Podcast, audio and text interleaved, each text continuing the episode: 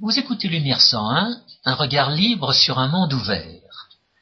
Aujourd'hui, François Guillaume et moi-même, Georges Lannes, vous proposons une émission que nous avons intitulée L'incitation à la haine sociale.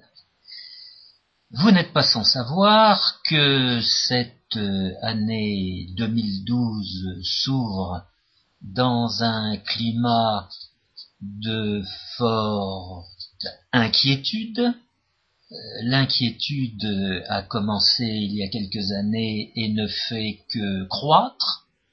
Le président de la République, dans ses voeux, euh, n'a pas hésité à insister sur cette inquiétude. Il s'agirait de cerner en quoi elle consiste, au cœur de cette inquiétude, il y a ce qu'on appelle les conquêtes sociales, les conquêtes sociales qui semblent remises en question sous prétexte de la conjoncture difficile. Quelles sont les causes de cette remise en question. Il y a de nombreuses théories sur le sujet. La bonne explication, en fait, euh, n'affleure pas. La bonne explication n'est pas proposée par euh, les médias officiels. en fait, la vraie explication, c'est que les conquêtes sociales totalement illusoire, ni, la législation sociale, ni les, redistributions dites sociales ne sont la cause de l'augmentation du niveau de vie des gens, que c'est le progrès, euh, c'est l'accumulation du capital et, des, de l'innovation mise en œuvre par les entrepreneurs qui sont, la véritable cause du progrès social. Et l'origine de la crise, entre guillemets, de la crise budgétaire notamment, c'est justement cette illusion que quoi la redistribution politique pourrait, euh, pourrait promouvoir le progrès social. En réalité, la redistribution politique détruit euh, l'équivalent de ce qu'elle vole, et, elle a toujours été un obstacle au progrès social, et les économistes l'ont toujours su.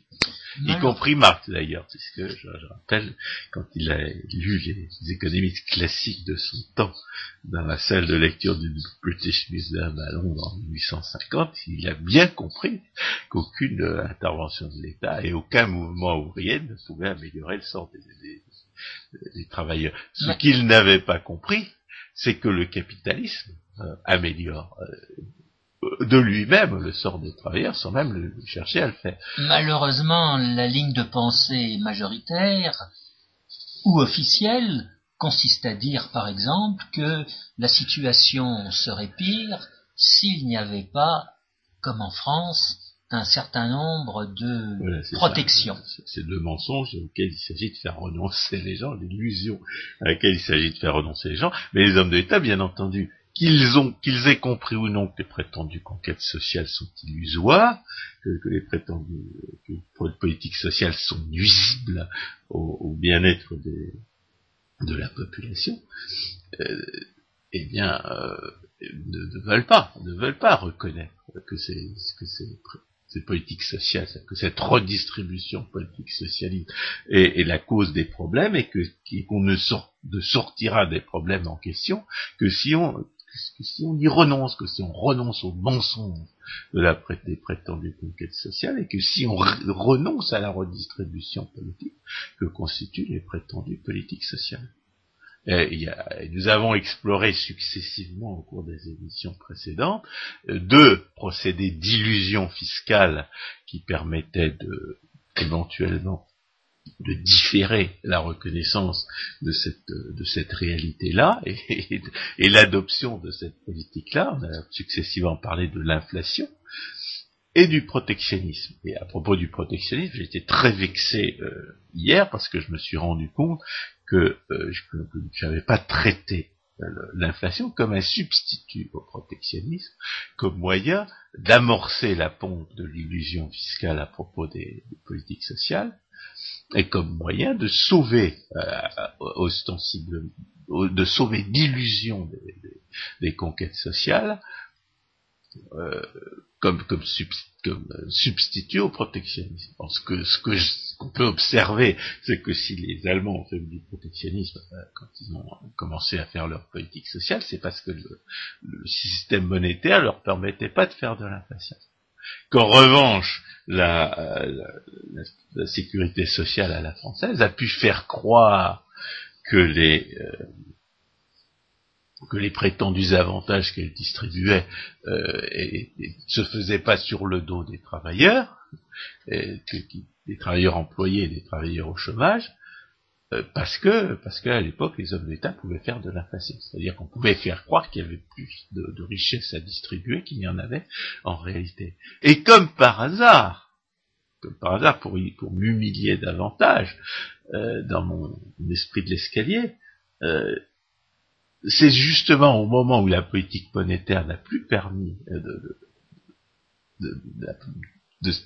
plus pu servir d'instrument d'illusion fiscale pour faire croire aux conquêtes sociales qu'on nous a ressorti la lubie du protectionnisme.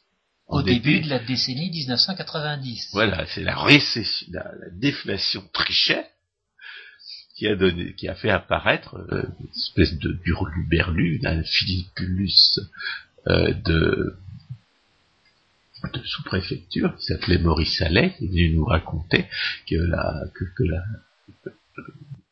l'invasion au moment où les, les importations s'effondraient du fait de la déflation, que c'était l'invasion des produits étrangers qui était la cause de la crise. Et après qu'on nous a imposé l'euro, de nouveau, parce que on veut, n'envisage pas euh, des politiques d'inflation nationale, eh bien on nous ressort quelques, quelques ersatz de type protectionniste et du genre euh, TVA sociale. Ou taxes sur euh, certaines importations en provenance de certains pays. Ben vous voyez. Donc, donc il y a, y a cette, cette illusion de la de la, cette illusion de la déconquête sociale, on peut l'amorcer et l'entretenir, euh, soit par le protectionnisme, ce qu'ont fait les Allemands, ce qu'ils les a jetés dans deux guerres successives, et euh, je crois que c'est aussi arrivé aux Japonais. Les Japonais aussi ne pouvaient pas se nourrir eux-mêmes, ils avaient besoin de pouvoir échanger librement avec l'étranger, et euh, comme euh, ils étaient coincés dans un système protectionniste, ils ont cherché hein, leur, espace vital euh, comme ils pouvaient. Euh, dans, là, dans une guerre contre leurs contre leur voisins. Et alors, il y a un troisième, le troisième procédé d'illusion fiscale, qui est peut-être central dans la, le mythe des conquêtes sociales, c'est l'idée de voler les riches. C'est pour ça que proposer une émission qui, aurait pour titre la qualification pénale d'incitation à la haine sociale. Euh, alors évidemment, pourquoi est-ce que je vois ce titre euh, qui ressemble à une qualification pénale alors que malheureusement il n'en est pas une? Eh bien, pour illustrer à quel point la pseudo-démocratie socialiste euh, pratique le système de deux poids et de deux mesures. Pourquoi est-ce qu'on, pourquoi est-ce que la pseudo-démocratie socialiste punit l'incitation à la haine raciale et pas l'incitation à la haine sociale? Parce qu'évidemment, elle pratique elle-même l'incitation à la haine sociale et que cette incitation à la haine sociale est, suivie des faits. Il ne s'agit certainement pas de croire que l'incitation à la haine sociale serait moins euh, criminel, moins catastrophiquement criminel que l'incitation à la haine raciale, puisque si, vous comparez euh, le nombre des assassinats commis par le socialisme hitlérien et le nombre des assassinats commis par le socialisme léniniste, euh, le socialisme léniniste apparaît comme le grand vainqueur. Donc les socialistes hitlériens sont des, de petits imitateurs, sont des, sont des amateurs comparés au socialisme léniniste. Et c'est, bien entendu, c'est pour ça qu'on est obligé d'évoquer euh, ce que j'ai, dont j'ai parlé la dernière fois, à savoir d'une diversion systématique euh, par vers de, la qualification du crime et du délit vers les circonstances du crime et du délit. J'en ai parlé à propos de l'affaire du détail, pour laquelle on a, on a lourdement persécuté Jean-Marie Le Pen. J'ai émis l'hypothèse que euh, ce qu'on reprochait essentiellement à Jean-Marie Le Pen, c'était d'avoir mis le doigt sur ce procédé de diversion qui consiste à euh, attirer l'attention vers les circonstances du crime pour faire oublier la qualification du crime lui-même. En, ce qui concerne le socialisme hitlérien, bien entendu, on a déjà fait une émission pour dire que ce qui était criminel dans le socialisme hitlérien, c'était pas le, c'était pas le racisme, mais le socialisme. Parce que le racisme ne débouche pas nécessairement sur des actes d'agression, alors que le socialisme est intrinsèquement agresseur. Il est intrinsèquement voleur et, assassin. Et, historiquement, on constate qu'il n'est pas seulement assassin, mais génocidaire. Donc, euh, pour élargir ce procédé de diversion, eh bien, euh, on, peut éventuellement euh, signaler les, immenses avantages qu'il peut peut apporter aux criminels de la pseudo-démocratie socialiste. Étant donné que c'est le socialisme qui est criminel par essence, que c'est le socialisme qui nie les droits de propriété et, partant, les droits de l'homme et du citoyen, car il n'y a pas d'autres droits de l'homme et du citoyen que ceux qui, expriment les droits de propriété ou qui en, dans le pire des cas en constituent un ersatz, étant donné que le socialisme vise à abolir les droits de l'homme et du citoyen, en les dénaturant soit en, inventant de faux droits qui euh, détruisent les vrais, ce qui revient à une manière de les dénaturer, eh bien, la pseudo-démocratie socialiste a absolument besoin de vous faire oublier que ce qui fait le crime, c'est le crime.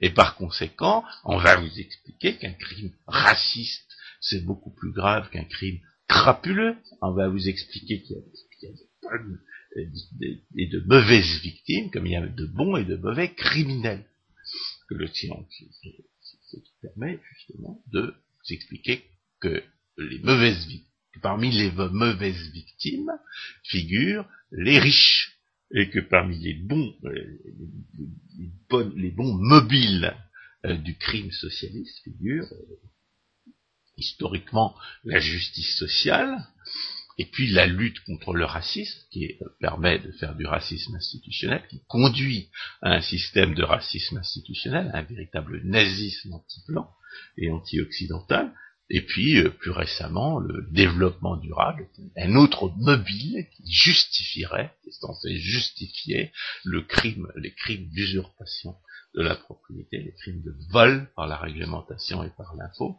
que constituent les, politiques euh, commis sous ce prétexte. Donc vous avez, vous avez dans la, dans, cette différence de traitement entre l'incitation à la haine sociale, qui est systématique de, la part des politiciens, et de l'incitation à la haine raciale que, la pseudo-démocratie socialiste prétend réprimer euh, de manière tout à fait différentielle, c'est-à-dire de manière tout à fait raciste institutionnellement, eh bien, vous avez l'illustration de, cette désinformation par la diversion. On, cherche sans arrêt à vous faire oublier que ce qui fait le crime, c'est le crime, que le, mobile du crime, ce n'est pas ce qui fait le crime, que l'arme du crime, ce n'est pas ce qui fait le crime, que l'identité de l'agresseur n'est pas ce qui fait le crime, ni l'identité de la victime que ce qui fait le crime, c'est la violation du droit de disposer de soi-même et de ses possessions légitimes, c'est-à-dire de des possessions qu'on a volées à personne. C'est ça qui fait le crime. C'est ça la justice naturelle. Et toute la, désinformation la, de la pseudo-démocratie socialiste consiste à faire diversion de la qualification du crime vers les, circonstances du crime. Et c'est pour ça, bien entendu, que cette émission porte, le titre de d'une qualification pénale qui devrait exister si la pseudo-démocratie socialiste n'était pas fondée sur une discrimination systématique entre des catégories, mais qui n'existe pas parce que la pseudo-démocratie socialiste consiste essentiellement dans une, dans une discrimination criminelle et systématique entre des, catégories, suivant le, leur pouvoir de nuisance, ou, leur, généralement leur influence politique. D'ailleurs, à ce titre, la, notion de discrimination, et a fortiori de discrimination positive, est une, parfaite, euh,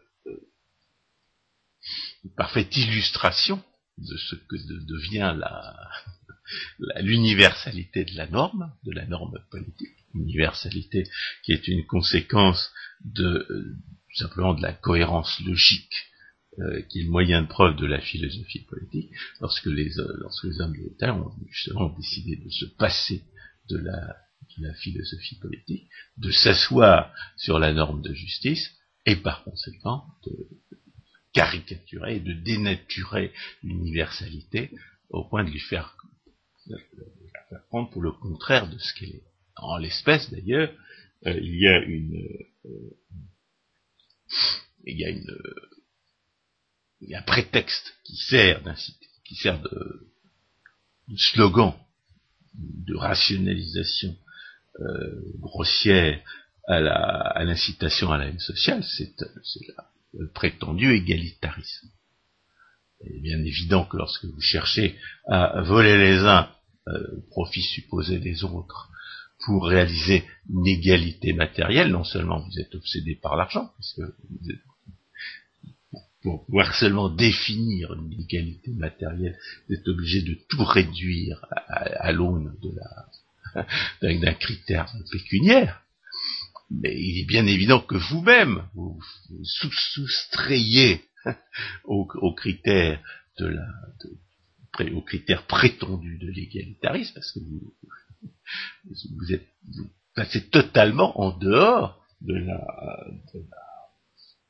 de la, norme qui interdit de disposer de plus de richesse que, que les autres. Si vous redistribuez la richesse que vous avez volée aux autres, en réalité, vous êtes un des individus les plus riches qui soient, et par conséquent, vous, illustrez parfaitement cette, ce, ce, sophisme de l'auto-exemption, identifié par euh, Thomas Sowell, et, qui, montre et qui caractérise la mauvaise foi de tous les marxistes, de tous les socialistes, qui soient, soit socialistes hitlériens, socialistes dieux, socialistes athées. Donc la, la seule véritable égalité qui soit justifiée, c'est celle qui reflète au contraire l'universalité de la règle de droit, c'est-à-dire l'universalité, l'application universelle du principe de non-agression. Personne n'a le droit d'agresser personne. C'est la seule égalité qui soit, euh, qui soit justifiée. C'est ce qu'on appelle l'égalité politique. Et bien entendu, la, pseudo-démocratie socialiste n'en veut à aucun prix de cette égalité politique, puisqu'elle est là pour voler les uns en croyant profiter aux autres. Elle va proposer une égalité arithmétique dont elle se fait fort d'établir chacun des membres. Alors, euh, la pseudo-démocratie socialiste euh, euh, emploie l'incitation à la haine raciale comme une tactique que certains jugent, désespérée lorsqu'elle euh, prend la forme de la xénophobie, mais qui est euh, semble permanente euh, chez elle, qui est la tactique du bouc émissaire. Émissaire, c'est le pelé et le galeux d'où vient tout le mal. C'est le, c'est à cause du riche que vous êtes pauvre. C'est parce que le riche a, vous a volé que vous êtes pauvre. Et, et si vous supprimez le riche, vous serez riche. D'ailleurs, il y a un épisode de Lucky Luke où euh, Billy the Kid vole un, euh, donne à un passant le but, un pauvre le butin de, son, de, ses vols antérieurs. Alors le pauvre se lève en, il s'en va en dansant en disant je suis riche. Et Billy the Kid le vole aussitôt après puisque, maintenant il est riche. Donc euh, voler les riches au profit des pauvres, ça, ça, implique, ça implique force contradiction. Mais le, la tactique du bouc émissaire, semble-t-il, euh, est ancrée dans, des étavismes tribaux qui euh, font encore partie de notre physiologie d'homme de, Cro-Magnon. Car euh, apparemment la physiologie n'a pas changé aussi vite que les mœurs et que plutôt que, les connaissances et les techniques. Et nous sommes encore physiologiquement des hommes de Cro-Magnon. Il y a d'ailleurs des gens qui, il y a une théorie nutritive à la mode qui illustrerait par notre ami le docteur Pelouse, et qui dit que la, bonne, le bon régime alimentaire pour, pour, tout le monde, c'est le régime des hommes préhistoriques c'est-à-dire la cueillette et la chasse. Il faut, manger des baies et des, animaux qu'on a, qu'on abattus soi-même. Voilà. Et surtout pas manger des céréales. Moi, quand je pense que j'ai mangé des céréales pour ma, santé pendant des années, ben, il paraît que c'est, euh, que c'est pas ce qu'il fallait faire. Donc, euh, atavisme du bouc émissaire et, aussi euh, procédé d'illusion fiscale, de, persécution ostensible et corruptrice. La persécution ostensible et corruptrice euh, consiste à dire euh, ben, on va voler les autres à votre profit, ce qui permet de faire croire que la, redistribution politique est avantageuse, alors qu'en réalité elle détruit l'équivalent de ce qu'elle vole permet d'entretenir toute une, une, nombreuse clientèle qui croit effectivement que les institutions de la redistribution politique lui profitent, non pas qu'elle en ait l'expérience, mais, mais, mais parce que parce qu'on vole les riches pour l'entretenir. Vous recevez les prétendus services publics, les prétendus services publics sont évidemment mauvais, puisque le monopole et, et l'impôt les dispensent de servir le public en interdisant aux, entrepreneurs privés et concurrentiels d'offrir de meilleures conditions et en privant les gens des moyens d'acheter à ces entrepreneurs privés et concurrentiels. Donc le service est mauvais, mais au moins vous pouvez croire que le service est meilleur qu'il ne le serait en l'absence de redistribution politique, parce qu'il y a des impôts de la haine qui sont censés voler les riches, qui volent ostensiblement les riches pour, euh, pour alimenter les caisses de l'État.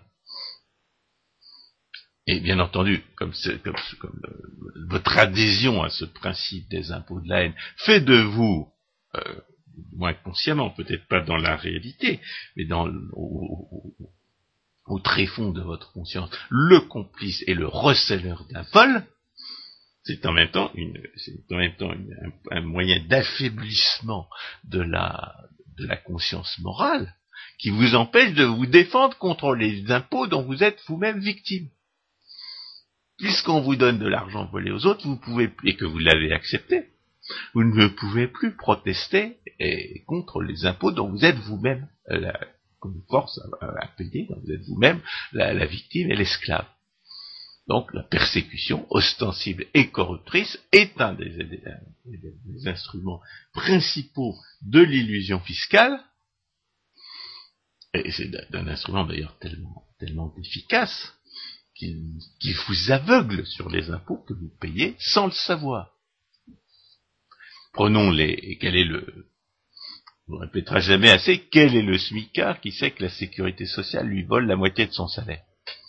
Quel est le smicard qui ne croit pas qu'au contraire, parce qu'il ne gagne pas assez d'argent, il ne paie pas d'impôts?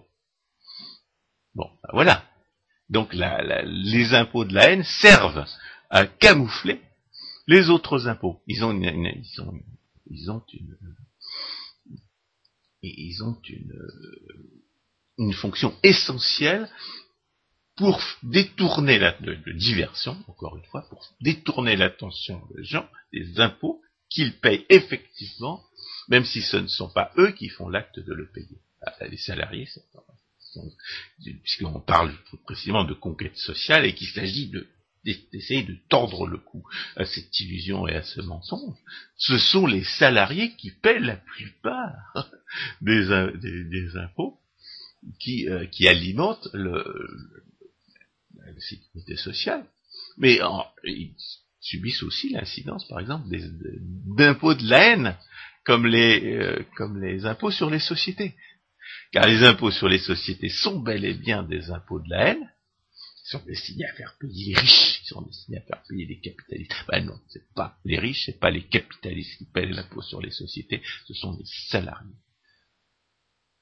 Et vous avez donc une parfaite, une parfaite, avec ces impôts sur les sociétés, vous avez une parfaite conjonction de l'illusion de la fiscale, de la violence indirecte, de l'illusion fiscale, de la persécution ostensible et corruptrice, de et de l'illusion des, conquêtes sociales et, du, rôle euh, fondamental que les impôts de la haine euh, joue dans le camouflage des, impôts que les, gens paient réellement, puisque, euh, puisque les, impôts sur les sociétés sont des impôts de la haine et qui sont en réalité payés par les salariés. Donc, alors, sur ce point, euh, François, on peut préciser, bon, nous schématisons le cas de figure. Nous sommes bien conscients que ceux qui paient les salariés sont d'abord les clients de l'entreprise. Bien. Mais étant donné ce paiement effectué par les clients de l'entreprise pour euh, les produits qui ont été fabriqués, il se trouve que les salariés ne vont pas recevoir le prix du travail qu'ils devraient recevoir, mais ils vont recevoir seulement 50%. Ben oui, c'est l'exploitation telle que Marx l'avait identifiée. Comment se fait-il que le patron vend à ses clients euh, le double de ce qu'il paie aux salariés? Eh bien, la raison aujourd'hui, eh bien, c'est tous, tous ces impôts, y compris les impôts de la haine, qui servent à entretenir le mythe des conquêtes sociales, à la fois par le, procédé de la violence indirecte et par le procédé de la, de la corruption ostensible et, de, la, persécution ostensible et corruptrice. On pourrait y ajouter le, un troisième procédé d'illusion fiscale qui est le leurre de la loi. C'est-à-dire on, oblige les patrons à payer et euh, et on va faire une distinction entre les, la part patronale et la part salariée, par exemple des cotisations, des prétendues cotisations sociales, qui est un exemple typique de l'ordre de la loi, puisqu'il est là pour faire croire que les patrons paient les deux tiers et les salariés un tiers, alors qu'en réalité c'est les salariés qui paient l'ensemble, du fait des lois de l'incidence fiscale.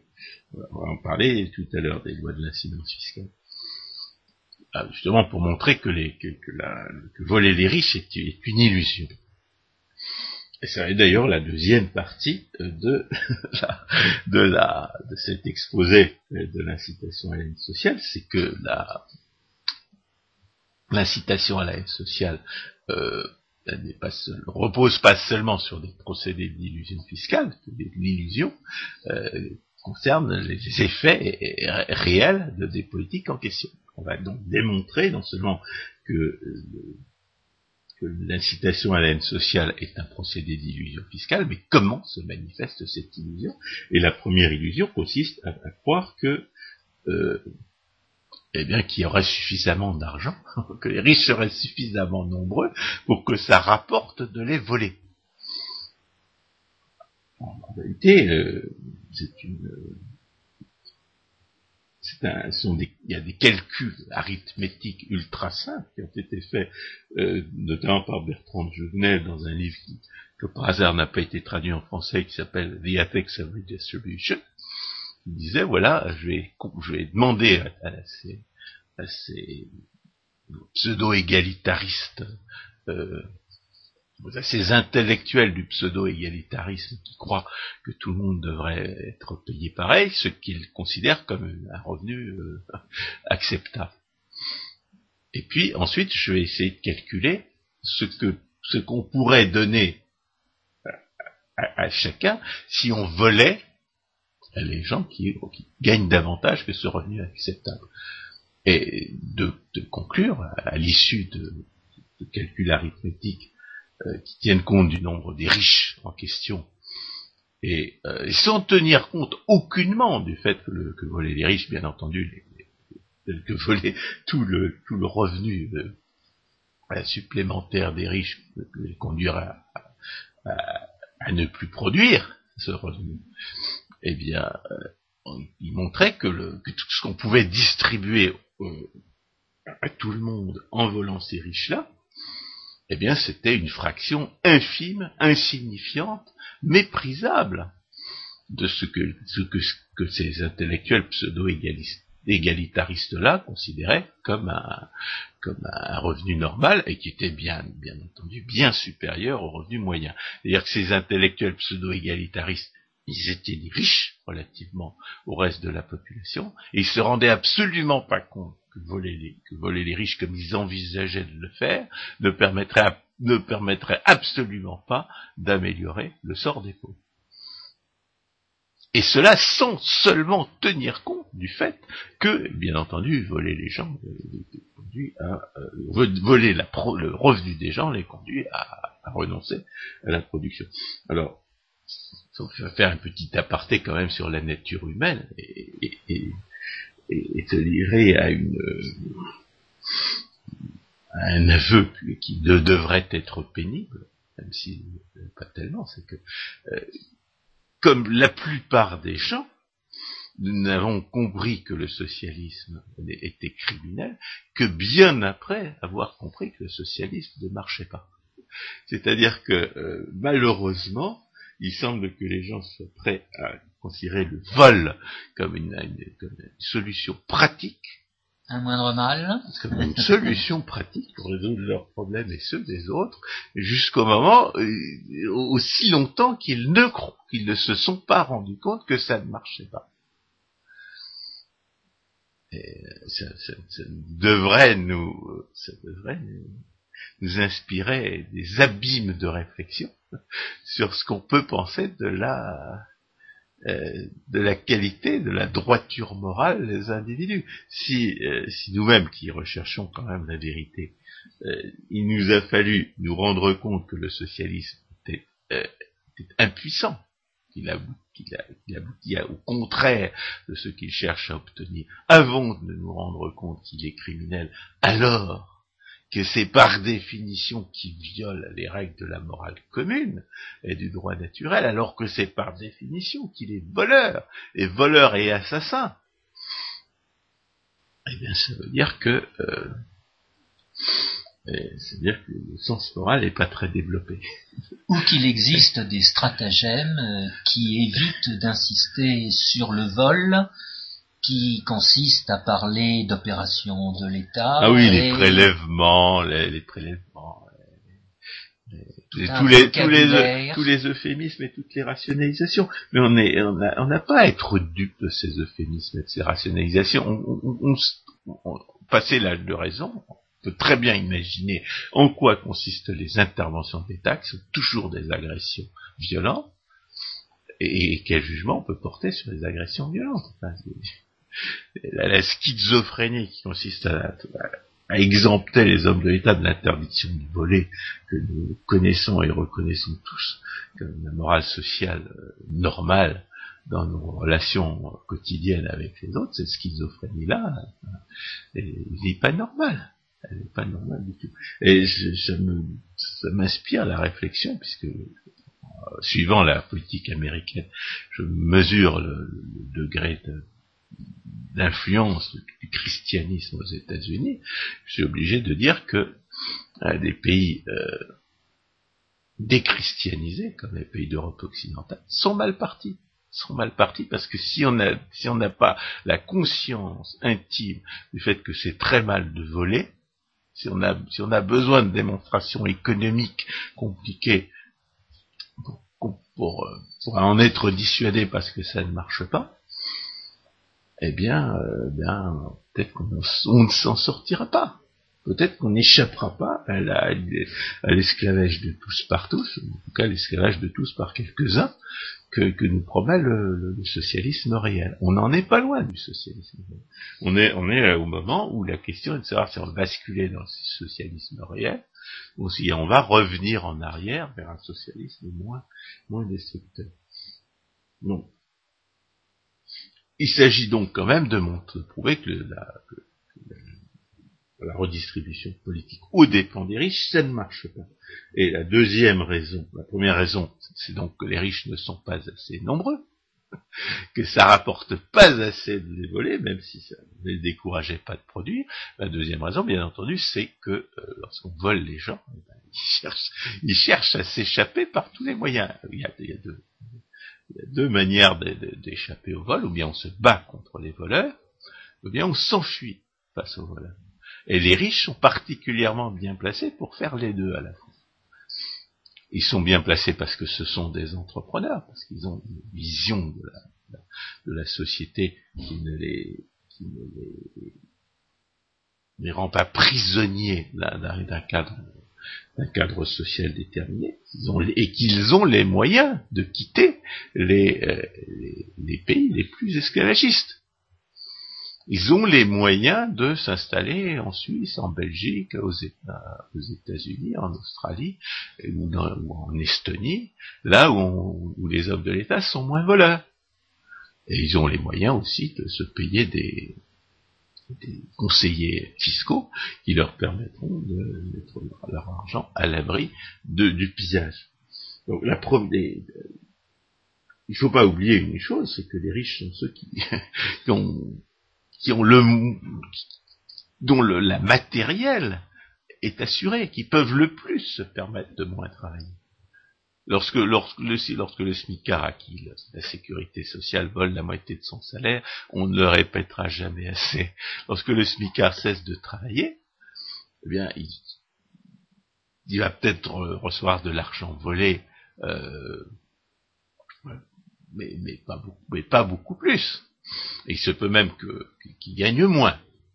Euh, d'ailleurs, dans euh, toutes sortes de gens qui considèrent comme problématique que, que cesser de que, se mettre à travailler ne vous rapporte pas ne vous rapporte que marginalement.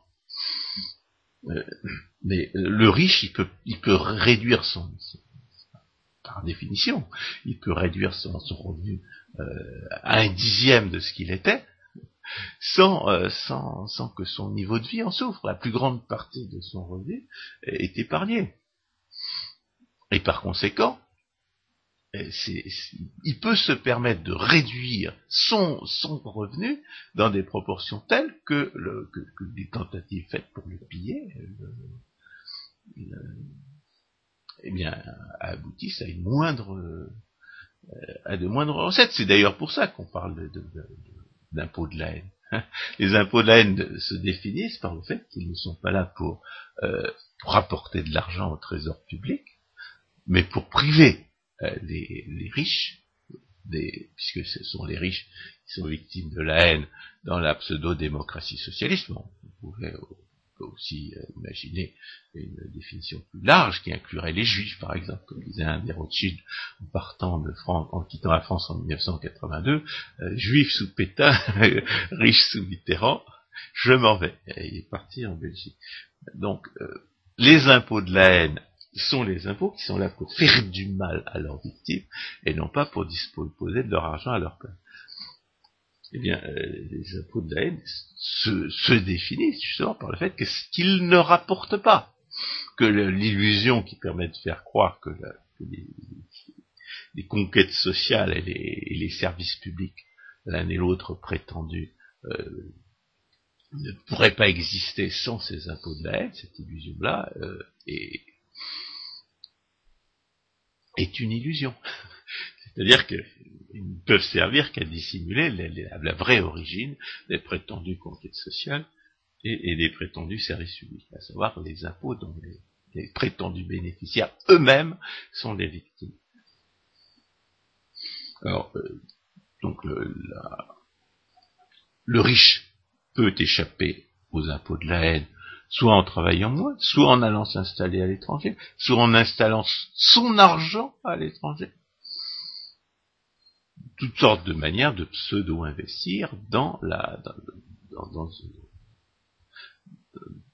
de manière défensive dans la, dans la redistribution politique. Je dis pseudo-investissement pour, pour euh, évidemment annoncer euh, la, la, loi de Bitur-Camembert et il faut rappeler à cet égard. Mais il y a une autre manière de pseudo-investir. Il faut rappeler à cet égard que on entend par pseudo-investissement un investissement qui ne va pas être créateur de richesse. Ah, voilà, un investissement dans la politique. Alors, la politique consiste à, chercher à disposer de la, du bien d'autrui, en tout cas d'une richesse qui, qui a déjà été produite, qu'on en soit l'auteur ou qu'on n'en soit pas l'auteur. Bien on cherche à défendre son bien contre les voleurs, ou bien on cherche à voler les autres toutes ces, toutes ces richesses, tous ces efforts, tout ce temps passé à, lutter pour, euh, une richesse déjà existante, elles sont, autant d'investissements perdus pour une, production réelle. Ce sont eux qui,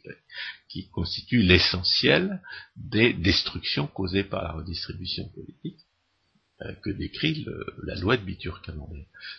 Donc, Il y a une autre manière de pseudo-investir au titre de Bitur Camembert quand on est riche, c'est d'acheter le pouvoir. C'est d'acheter le, pouvoir, c'est-à-dire de soudoyer les hommes de l'État, soit pour qu'ils vous donnent des exemptions fiscales que seuls les, conseillers fiscaux connaîtront, euh, soit pour qu'ils vous donnent des subventions qui feront bien plus que compenser les impôts qu'on vous force à payer car rien n'est plus facile que de faire croire aux pauvres qu'on vole les riches à leur profit, alors que c'est exactement l'inverse. j'ai fait tout un texte et on a fait une émission qui s'intitulait Voleurs de pauvres, à l'issue de laquelle d'ailleurs j'ai pu énumérer un certain nombre de procédés d'illusion fiscale le procédé d'illusion fiscale, finalement j'en ai identifié une quinzaine, euh, mais quand j'ai écrit voleur de pauvres, il y en avait trois ou quatre.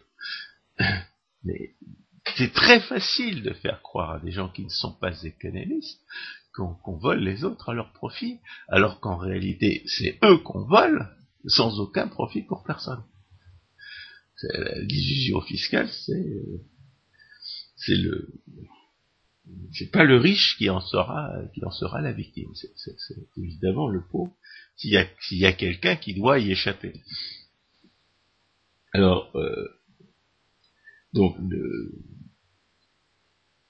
la plutocratie est un des, moyens qui permettent aux riches d'échapper aux, euh, aux impôts de la haine. La plutocratie, rappelons-le, étant par définition le gouvernement des riches. les riches qui achètent le pouvoir ils sont pas forcés d'acheter le pouvoir, ils sont pas forcés d'acheter le pouvoir pour voler les autres, mais peut-être qu'on, par exemple, les, les, les, riches qui, peuvent le plus difficilement échapper à l'impôt sont les propriétaires fonciers. Ben, les propriétaires fonciers, ils sont plutôt subventionnés. C'est-à-dire que euh, face à un État prédateur, ils ont trouvé le moyen de faire, euh, de profiter en tout cas d'obtenir des rentes euh, de, redistribution, au lieu d'être des victimes pures de cette redistribution. Donc les riches ont deux moyens d'échapper à, la, prédation qui les vise spécifiquement. La première, c'est la fuite, et la deuxième, c'est le combat. Car après tout, quand on cherche à voler quelqu'un, s'il achète du pouvoir pour faire face à ce vol, euh, on saurait le lui reprocher. Donc, euh, et le, résultat, c'est que, euh, c'est que il y a de plus en plus de, pays, à différence de la France, on a reconnu que les baisses d'impôts augmentent la, non seulement la production, mais les recettes fiscales. Puisqu'on a eu des, des expériences de baisse d'impôts sous Coolidge, je crois, aux États-Unis, dans les années 20, les baisses d'impôts de, de, Kennedy au début des années 60, les baisses d'impôts de Reagan au début, des années 80 et des baisses d'impôts de Bush au début des années 90. Et dans tous les cas,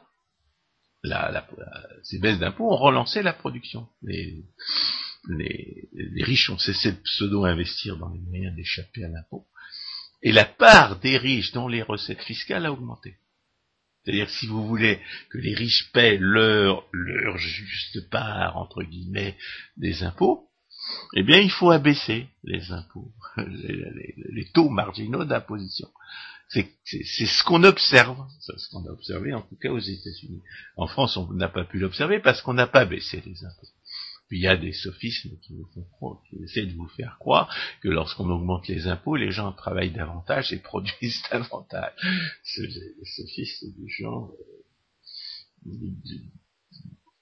qui invoquent le prétendu effet de revenu. C'est ce qui a donné d'ailleurs à Pascal Salin l'occasion de démontrer que le prétendu effet de revenu n'existe pas.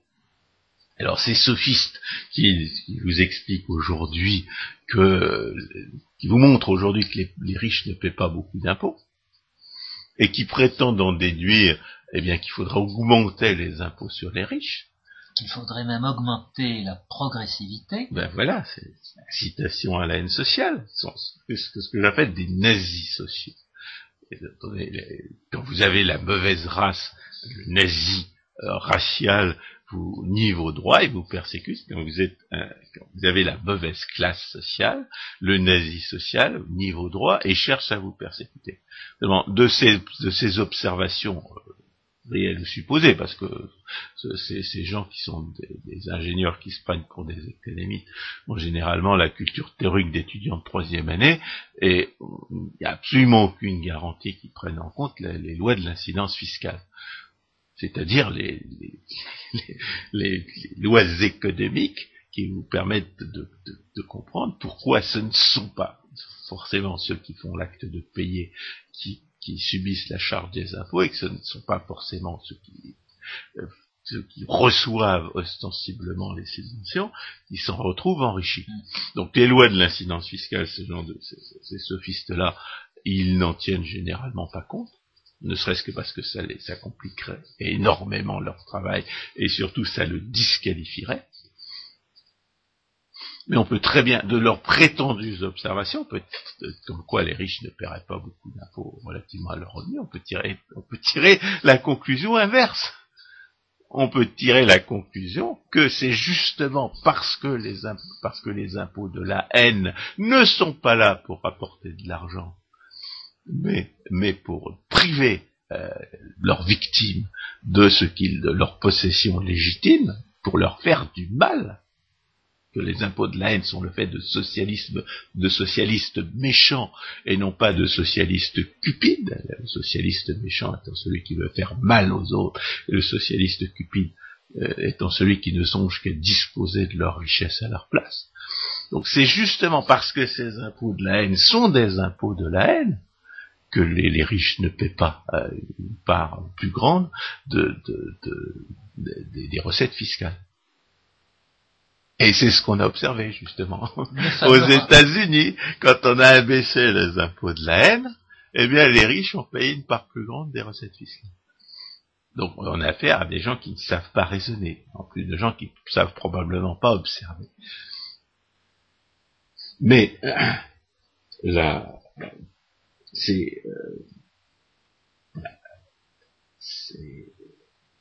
ces observations, ces, ces observations permettent de rappeler que tous les, premièrement que ce que les riches font pour échapper aux impôts de la haine sont des pseudo-investissements, que les pseudo-investissements sont perdus pour taux de production, et que la redistribution politique socialiste, en général, détruit en tendance l'équivalent de ce qu'elle vole. Je dis en tendance parce que quand vous lancez dans une guerre d'agression, que vous perdez, eh bien vous avez pseudo-investi davantage que vous n'y gagnez.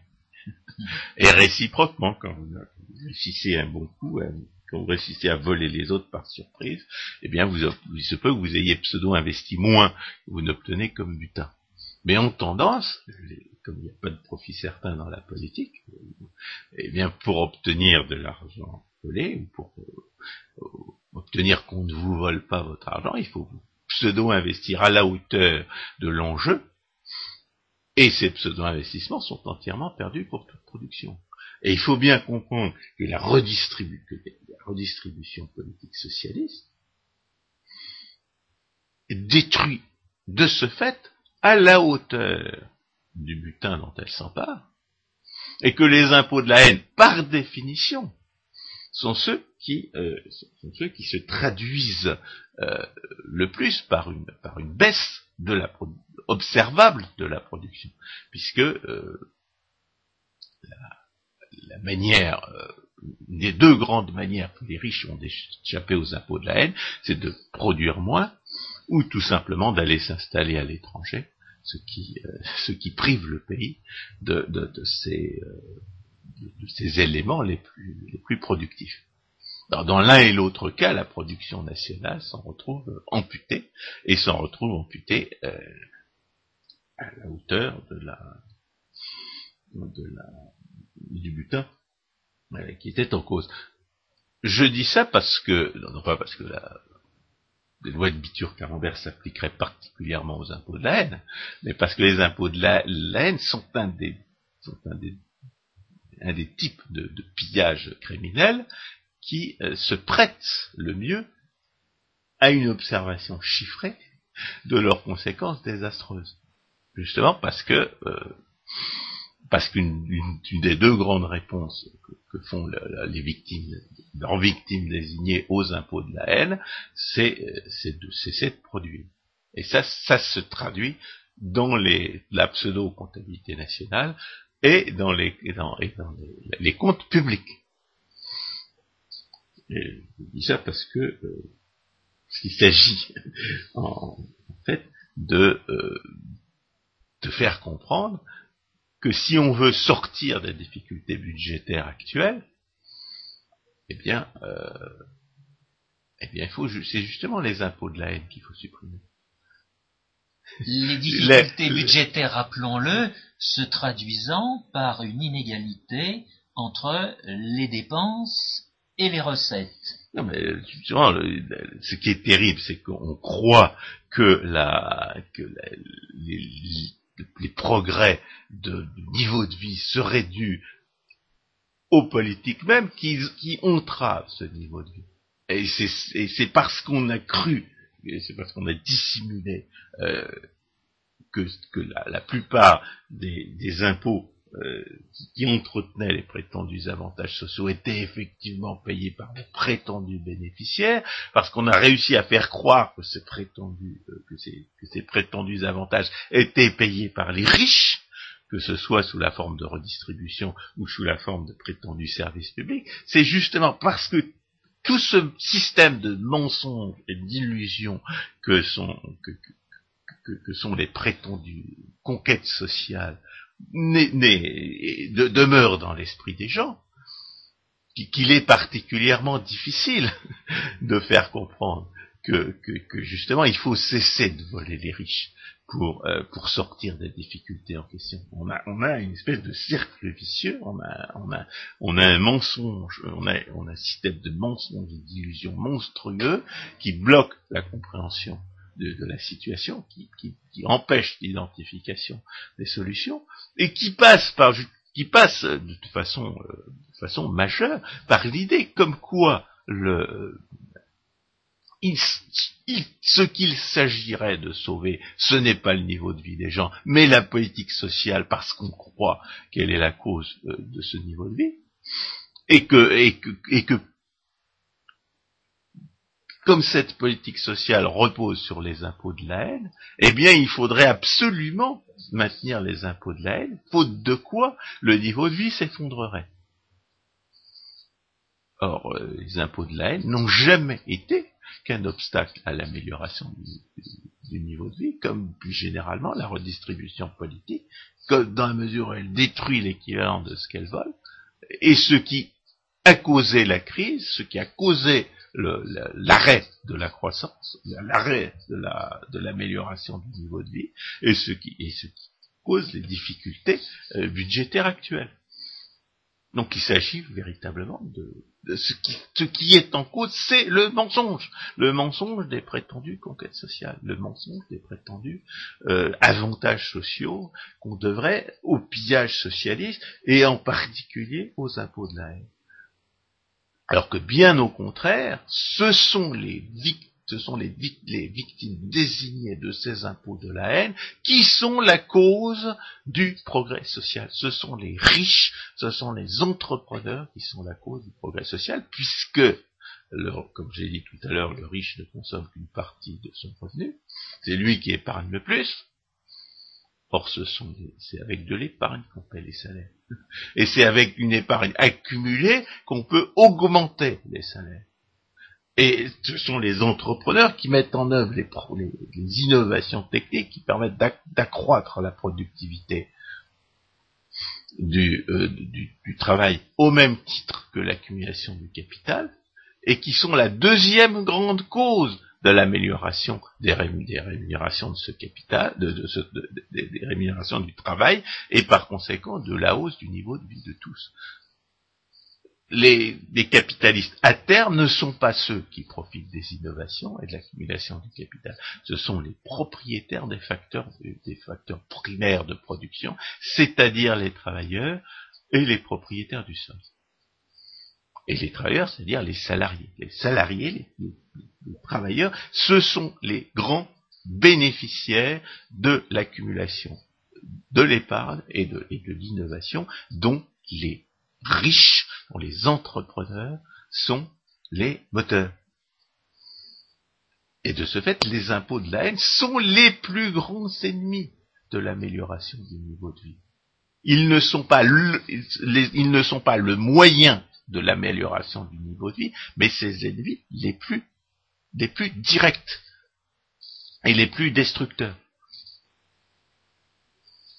Alors, euh, bien entendu, ce qui s'agit de, si, on arrive à faire comprendre que les impôts de la haine ne sont pas la cause de l'amélioration d'un niveau de vie élevé, mais au contraire euh, son ennemi le plus direct, eh bien il faut euh, il faut les supprimer tout simplement. Il faut les supprimer. Il ne faut pas les réduire, il faut les supprimer. Il y a énorme, de plus en plus de pays qui ont compris ça. D'abord les pays qui ont, été victimes de la politique du bouc émissaire et de la haine des riches pendant des, décennies sont les anciens pays de l'Est. Et des pays comme l'Estonie ou la Géorgie, c'est d'ailleurs pour ça qu'ils sont des victimes euh, directes des agressions moscovites, qui ont des impôts euh, proportionnels. Qu'est-ce que ça veut dire un impôt proportionnel? C'est-à-dire que si vous gagnez 100, vous payez 10 ou 15. Si vous, si vous gagnez 1000, vous payez 100 ou 150. Ça veut dire que les riches paient plus que les pauvres. Mais ça veut dire que l'impôt n'est pas là pour priver les riches de leur richesse. L'impôt est là pour rapporter euh, de l'argent au trésor public, qu'on juge la chose nécessaire ou pas. Nous, euh, tant que, que, que libéraux, nous considérons pas la hausse des recettes publiques comme une fin en soi, mais il y a un certain nombre de gens aujourd'hui qui ont l'air de penser que ce serait, ça pourrait être une bonne chose pour leur carrière. Eh bien, s'ils veulent améliorer leur carrière et augmenter les recettes publiques, il faut qu'ils suppriment les impôts de la haine. Ça a été une, un, signal de faiblesse intellectuelle et morale euh, terrifiant que la suppression du prétendu euh, bouclier fiscal. Ça veut dire, on reconnaît, on reconnaît face à des, nazis sociaux que qu'être à moitié esclave des hommes de l'État, eh bien, ça n'est pas encore être assez esclave des hommes de l'État.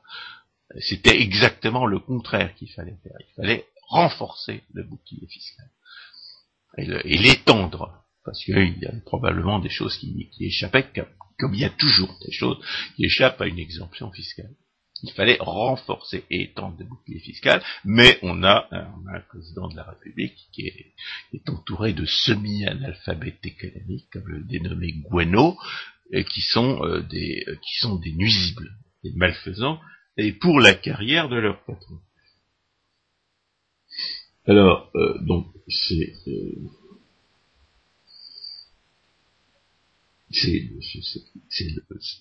c'est le contraire euh, du socialisme qu'il faut faire. Euh, je rappelle que les impôts de la haine, c'est la proposition qui figure dans le manifeste du Parti communiste de 1848. Donc, euh, une grande partie des institutions que nous subissons aujourd'hui sont des propositions du manifeste du Parti communiste, faut pas l'oublier. Il y a, une variante non marxiste du pseudo-égalitarisme qu'on appelle le solidarisme, dont euh, apparemment euh, Philippe Nemo fait une, sorte d'idéologie de la franc-maçonnerie. En sait peut-être plus que nous sur, sur ce sujet, puisqu'il a jugé bon d'écrire un texte là-dessus. Euh, le solidarisme consiste à dire, ah oui, mais les, les riches, ils ont, ils ont volé essentiellement leur richesse. Ils l'ont pas mérité, donc ils doivent rendre. Le problème, c'est que si vous voulez, si vous voulez récupérer des richesses qui ont été volées, eh ben, il faut d'abord prouver qu'elles l'ont été.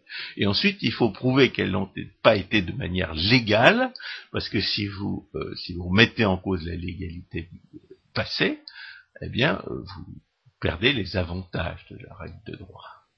Vous, vous instituez en, réalité un système d'anomie, un système d'anomie qui est une guerre de tous contre tous. Et par ailleurs, bien entendu, si c'est légalement que les riches ont volé leur richesse, c'est uniquement grâce à des institutions qui leur permettaient légalement de voler les autres, c'est-à-dire les, institutions de l'interventionnisme et du socialisme. Donc si vous voulez, si vous, employez l'argument des, riches qui ont volé leur argent de manière légale, eh bien vous devez mettre en cause le principe de, la, spoliation légale. Vous devez, vous devez empêcher qu'à l'avenir, au nom du même principe, vous devez empêcher qu'à l'avenir, les, riches puissent voler les autres, ou n'importe qui d'ailleurs puisse voler les autres, au moyen de la loi. Donc vous devez réclamer l'éradication de l'interventionnisme et du socialisme. Si en revanche vous prétendez que les riches ont volé ce qu'ils possèdent sans aucune preuve, sans aucun argument qui permette de, euh, prouver qu'ils auraient violé la loi ou violé la justice naturelle au, nom de la loi, alors vous instituez la guerre de tous contre tous. Vous êtes un, fauteur de guerre civile, euh, et, bien entendu, la guerre civile, elle est gagnée par les plus puissants, et les, les, plus cruels sur les plus, sur les plus faibles, et, ceux qui ont, qui essayent encore de produire.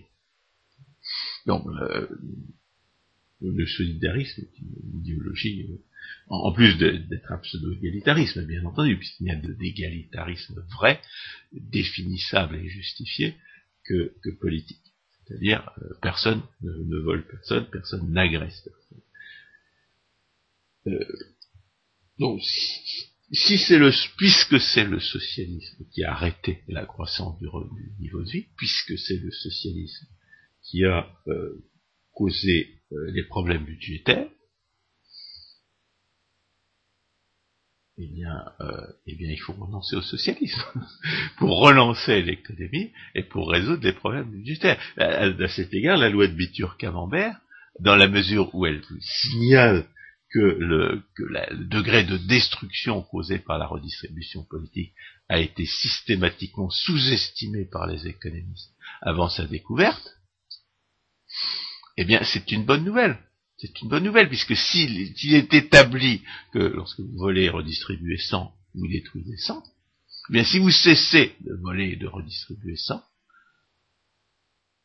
eh bien vous créez 100. C'est le, euh, on parlait à propos du protectionnisme de l'anti-chemin de fer, qui était la formule de, Jacques Rueff.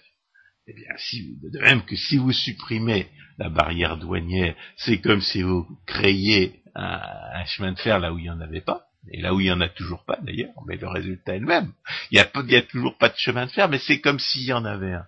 Eh bien, si vous supprimez la redistribution politique, même dans des proportions raisonnables, euh, vous n'êtes pas obligé de trahir tous vos, complices au titre de la redistribution politique, même si en réalité ce serait probablement politiquement plus facile, parce que supprimer tous les privilèges de redistribution, étant donné que, personne ne peut savoir s'il est plus volé que subventionné ou plus subventionné que volé, sauf les fonctionnaires et autres parasites socio-institutionnels euh, euh, légalement identifiables, bah, si vous supprimez tous les privilèges euh, d'un seul coup, eh bien les, gens sauront qu'on les volera moins, même s'ils reçoivent moins. Alors si vous ne supprimez que certains privilèges, les gens pourront toujours craindre de recevoir moins, euh, tout en étant au, volé comme, comme auparavant. C'est le, piège mortel du socialisme pour, tous les individus qui voudraient essayer de s'en sortir euh, tout seuls. Et là, bien entendu, euh, parmi les formes de redistribution politique socialiste qui sont les plus destructrices, étant donné qu'elles s'entraînent au moteur du progrès social et de la manière la plus, la plus visible, c'est-à-dire c'est-à-dire de la manière la plus euh, accessible au débat public, figurent justement les impôts de la haine. Si vous supprimez les impôts de la haine, non seulement vous êtes certain de relancer l'économie, mais il y a de bonnes chances pour que ça se voit. C'est-à-dire que politiquement, euh, en dépit évidemment de, cet énorme monstre de mensonge qui va à, l'encontre de cette euh, de la reconnaissance de cette nécessité, ça pourrait à terme être payant. A fortiori, il ne s'agit pas d'établir cette redistribution politique à un échelon plus élevé, à savoir celui de, des pays de la zone euro, voire de l'Union européenne, au travers de la création d'un État. En d'autres termes, évidemment, plus, plus, l'État échappe au contrôle des, citoyens, et, plus il est nuisible.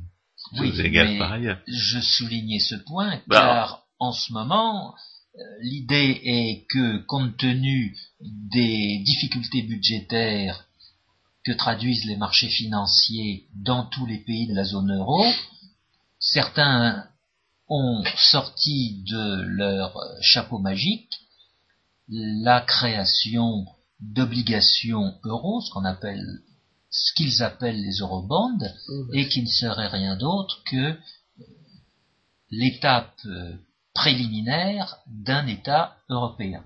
Oui, mais de toute façon, on a, j'ai trouvé trois textes récemment euh, à propos du l'euro. J'ai trouvé un texte que j'avais écrit en 1990 avec Pascal Drey, disait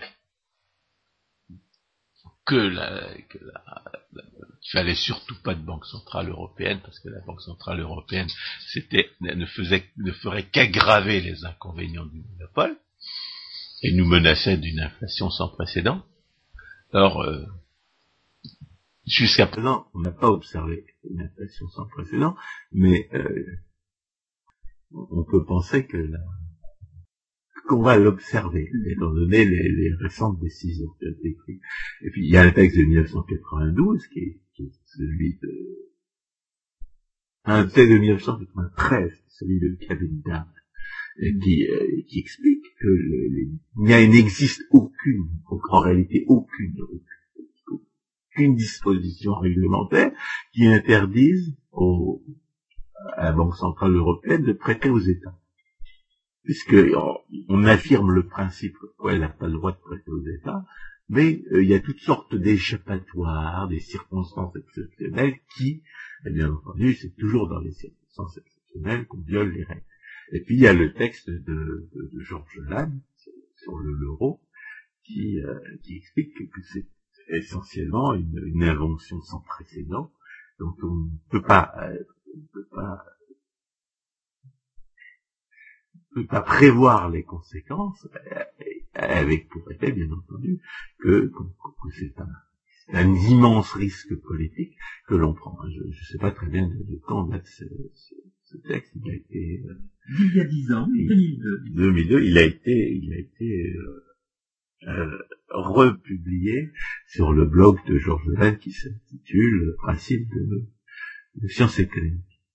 François Guillemard, merci beaucoup. Chers auditeurs, j'espère que cette émission vous a intéressé. Elle doit être vraisemblablement d'actualité, étant donné la situation budgétaire de l'État français et des États des autres pays membres de l'euro. Je vous dis à une prochaine fois.